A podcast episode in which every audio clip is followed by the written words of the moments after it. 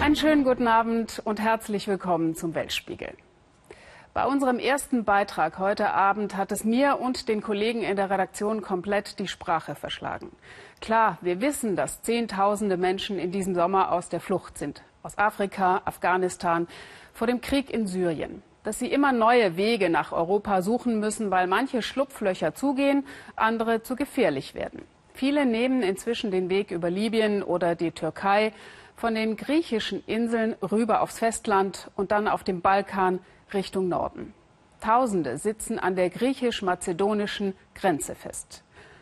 Wir wissen das alles und doch haben wir eigentlich keine Ahnung davon, was es wirklich für die Fliehenden bedeutet. Unsere Korrespondentin Susanne Glass zeigt uns das in ihrem eindrucksvollen Bericht.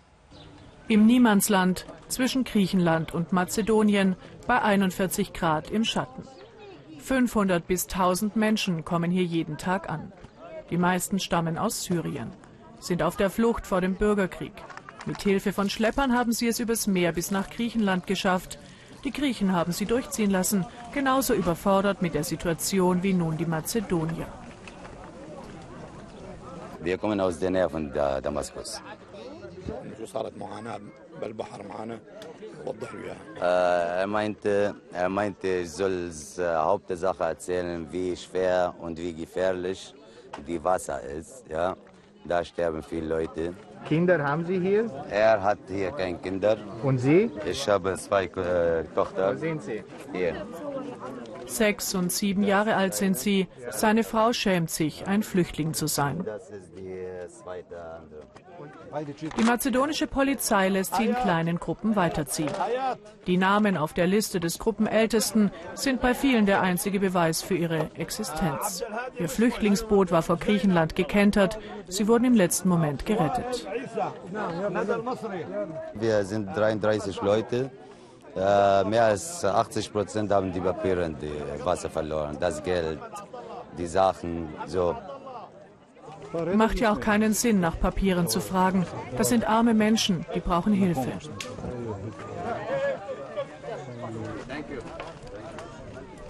Fast alle erzählen ähnliche Schicksale. Fast alle haben Angehörige im Bürgerkrieg verloren. Mohammed ist der gute Geist der Gruppe, hat für den Notfall Medikamente für alle dabei. Er war vor dem Krieg ein wohlhabender Eisenwarenhändler. Etwa zwei Kilometer sind es bis zum nächsten Bahnhof. Dass sie ohne Papiere so offen durch Mazedonien ziehen können, liegt an dem Gesetz, das die Regierung in Skopje im Juni verabschiedet hat. Drei Tage dürfen sich Flüchtlinge frei innerhalb des Landes bewegen. Der Sprecher des Innenministeriums sagt, das Flüchtlingsproblem könne das kleine, arme Mazedonien nicht stellvertretend für die EU lösen. Aber wir haben mit dem Gesetz nun wenigstens dafür gesorgt, dass die Flüchtlinge nicht mehr freiwillig für Menschenschmuggler sind. Die Zahl der Überfälle auf Flüchtlinge und auch die Unfälle sind stark zurückgegangen. Eben die gesamte Kriminalität im Umfeld der Menschenschmuggler. Unsere Gruppe ist inzwischen in der Grenzstadt Gevgelia angekommen. Unterwegs haben sie sich verlaufen, waren eine Stunde in der Gluthitze unterwegs. Die junge Mutter taumelt. Fast rutscht ihr das Baby aus den Händen. Im letzten Moment kann sie es abgeben.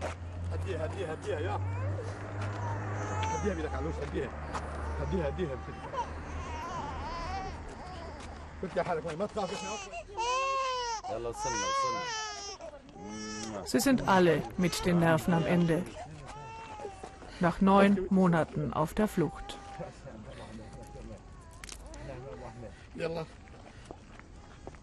einem Leben auf der Straße, warten auf heruntergekommenen Bahnhöfen wie diesem. Auf den Zug in Richtung Serbien. Was ihnen vom alten Leben geblieben ist, passt bei den meisten in eine Tasche.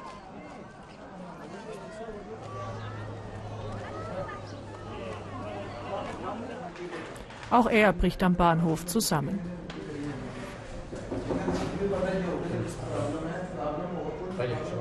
Mohammed sorgt sich jetzt, ob er es mit einer so geschwächten Gruppe in den nächsten Zug nach Tabanovci schafft, nach Norden, zur serbischen Grenze. Der Zug soll am Nachmittag kommen, zur heißesten Zeit des Tages. In Gevgelja trifft Elend auf Elend. Das der syrischen Flüchtlinge auf das der mazedonischen Roma, die in den Häusern am Bahnhof leben.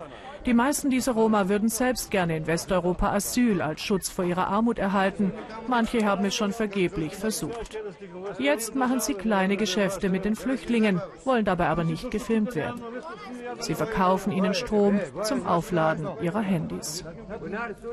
Am Bahnhof gibt es auch die Durchreisepapiere gültig für drei Tage. Dabei stellt sich heraus, die sind eigentlich gar nicht mehr nötig. Niemand kontrolliert die Durchreisenden noch.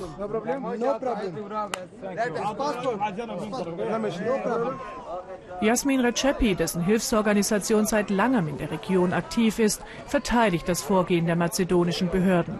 Strengere Personenkontrollen seien nicht möglich und nicht nötig. Uh, Wir haben es jedoch überwiegend mit Familien und vielen Kindern zu tun. Die sind auf der Flucht vor dem Assad-Regime und vor den Kämpfern des Islamischen Staates in Syrien. Die Befürchtung, dass unter diesen Menschen IS-Kämpfer sein könnten, die so nach Europa wollen, halte ich für praktisch ausgeschlossen. Diese Menschen fliehen vor dem IS, während, wie wir ja auch wissen, umgekehrt viele IS-Kämpfer aus Europa oder den USA kommen, also gültige Papiere besitzen, mit denen sie ganz legal reisen können. I think it's almost impossible to have ISIS members coming with this kind of people. Thank you. We have also uh, thank you and thank you, Macedonia. Wir haben Croissant bekommen, äh, Wasser, Brot, Schokolade. Schließlich trifft die Gruppe eine Entscheidung. Einige sind noch zu geschwächt für die fast vierstündige Zugfahrt in der Nachmittagshitze. Sie versuchen also erst gar nicht, es in den jetzt einfahrenden Zug und die brütend heißen Waggons zu schaffen.